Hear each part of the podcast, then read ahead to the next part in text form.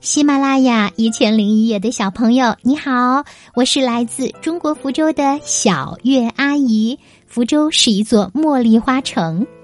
今天呀，我要来给你讲的故事是枣孩。从前有一对穷苦的夫妻，结婚十多年了，却一直没有孩子。他们非常盼望能有一个小孩。有一回，两口子到寺庙里敬香。跪拜在观音菩萨面前说：“呃，大慈大悲的菩萨呀，保佑我们吧，赐给我们一个孩子，哪怕像枣儿那么大也好呀。”说也奇怪，两口子回去后不久，真的生下一个像枣儿那么大的小男孩两口子欢喜的不得了，给孩子取名为枣孩。一晃十多年过去了。枣孩却一点儿也没长，还像枣儿那么小，爹娘都为他发愁，怕他人小受人欺负。枣孩说：“爹娘不用担心，别看我人小，可我照样能干活。你们老了，我照样能养活你们。”的确，枣孩除了模样小，其他呀样样出色。他既聪明又勤快。爹赶牛耕田，枣孩就跳到牛耳朵里给牛引路；娘上山打野果子，够不着的地方，枣孩就跳到树上帮娘摘。邻居们呐，都夸枣孩是个懂事勤劳的好孩子。有一年闹灾荒，粮食颗粒无收，人们只能靠吃树皮和草根度日。县官呀，带着差役下乡收粮。老百姓拿不出粮食，县官就吩咐差役把他们的牛、驴、猪、羊全都牵走。老百姓们个个哭哭啼啼，一点办法也没有。枣孩安慰大伙说：“大家都不用愁，我有办法把牲口弄回来。”爹娘赶紧把枣孩拉到一边，对他说：“小孩子别说大话，办不到的事情不能乱说。”枣孩也不争辩，只是说：“放心吧，我有分寸，你们等着瞧。”月黑了，月亮爬上树梢，枣孩溜进县官关牲口的院子，等差役们都睡着了，就蹦进一头大水牛的耳朵里，在里面抓呀踢呀。牛受了惊，乱跑乱跳；其他牲口也被惊动了，跟着乱跑乱跳。差役们被惊醒了，大叫：“有贼！抓贼啦！”他们打着灯笼四处找，却什么也没发现。于是差役们就又回去睡觉了。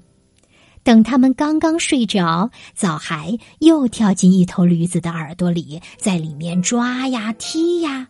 驴子受不了，驴脾气就上来了，到处乱奔。其他的牲口也跟着乱奔。差役们再一次被惊醒，又点起灯笼去抓贼。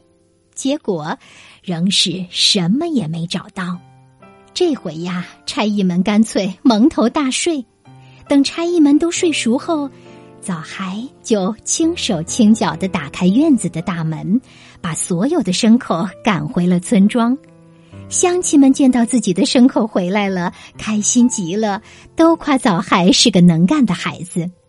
天亮了，差役们到院子里一看。所有的牲口都不见了，急忙向县官汇报。县官气得吹胡子瞪眼睛，咬牙切齿地说：“一定要捉住这个贼，把他关进大牢里。”县官和衙役们进了村子里，见人就抓。枣孩站出来说：“牲口是我赶回来的，你们要抓就抓我吧。”县官见这么一点大的小孩也敢跟他叫板，气得直跺脚，大嚷道。快绑起来！快绑起来！差役们拿出枷锁来锁枣孩，谁知枷锁太大，根本锁不住。衙役们急得满头大汗，枣孩则哈哈大笑。有一个矮个子的差役对县官耳语说：“大人，我们还是用口袋把他捉住，带回县衙吧。”县官点点头。十几个差役手忙脚乱，终于把枣孩装进了口袋里，带回到了县衙的公堂之上。县官把惊堂木一拍，大胆刁民，敢跟本官作对，给我狠狠的打！衙役们举起棍子便打，谁知棍子打这边，枣孩就蹦到那边；打那边，枣孩就蹦到这边。差役们怎么也打不着枣孩，县官气得肺都要炸了，大叫道：“多来几个人，给我打死这个小毛孩儿！”差役们一起扑上，棍子纷纷落下。可枣孩一跳，跳到了县官的帽子上，还伸手抓住县官的几根胡子，玩起了荡秋千。县官气急败坏，直喊：“给我打！给我打！打！”差役们的棍子一起打向县官的帽子，不料没打着枣孩，却打中了县官的后脑勺。县官当场倒地，一命呜呼。枣孩大摇大摆的走出县衙，回到了爹娘的身边。好啦，孩子们，这个故事讲完了，你是否喜欢它呢？如果喜欢呀，记得再听一遍，或者是呢，跟你的爸爸妈妈聊一聊。听过故事以后，大家都想到了一些什么呢？嗯，如果你想亲自读一读这个故事，那建议你可以找来亲近母语研究院编著的《他中国老故事》读一读。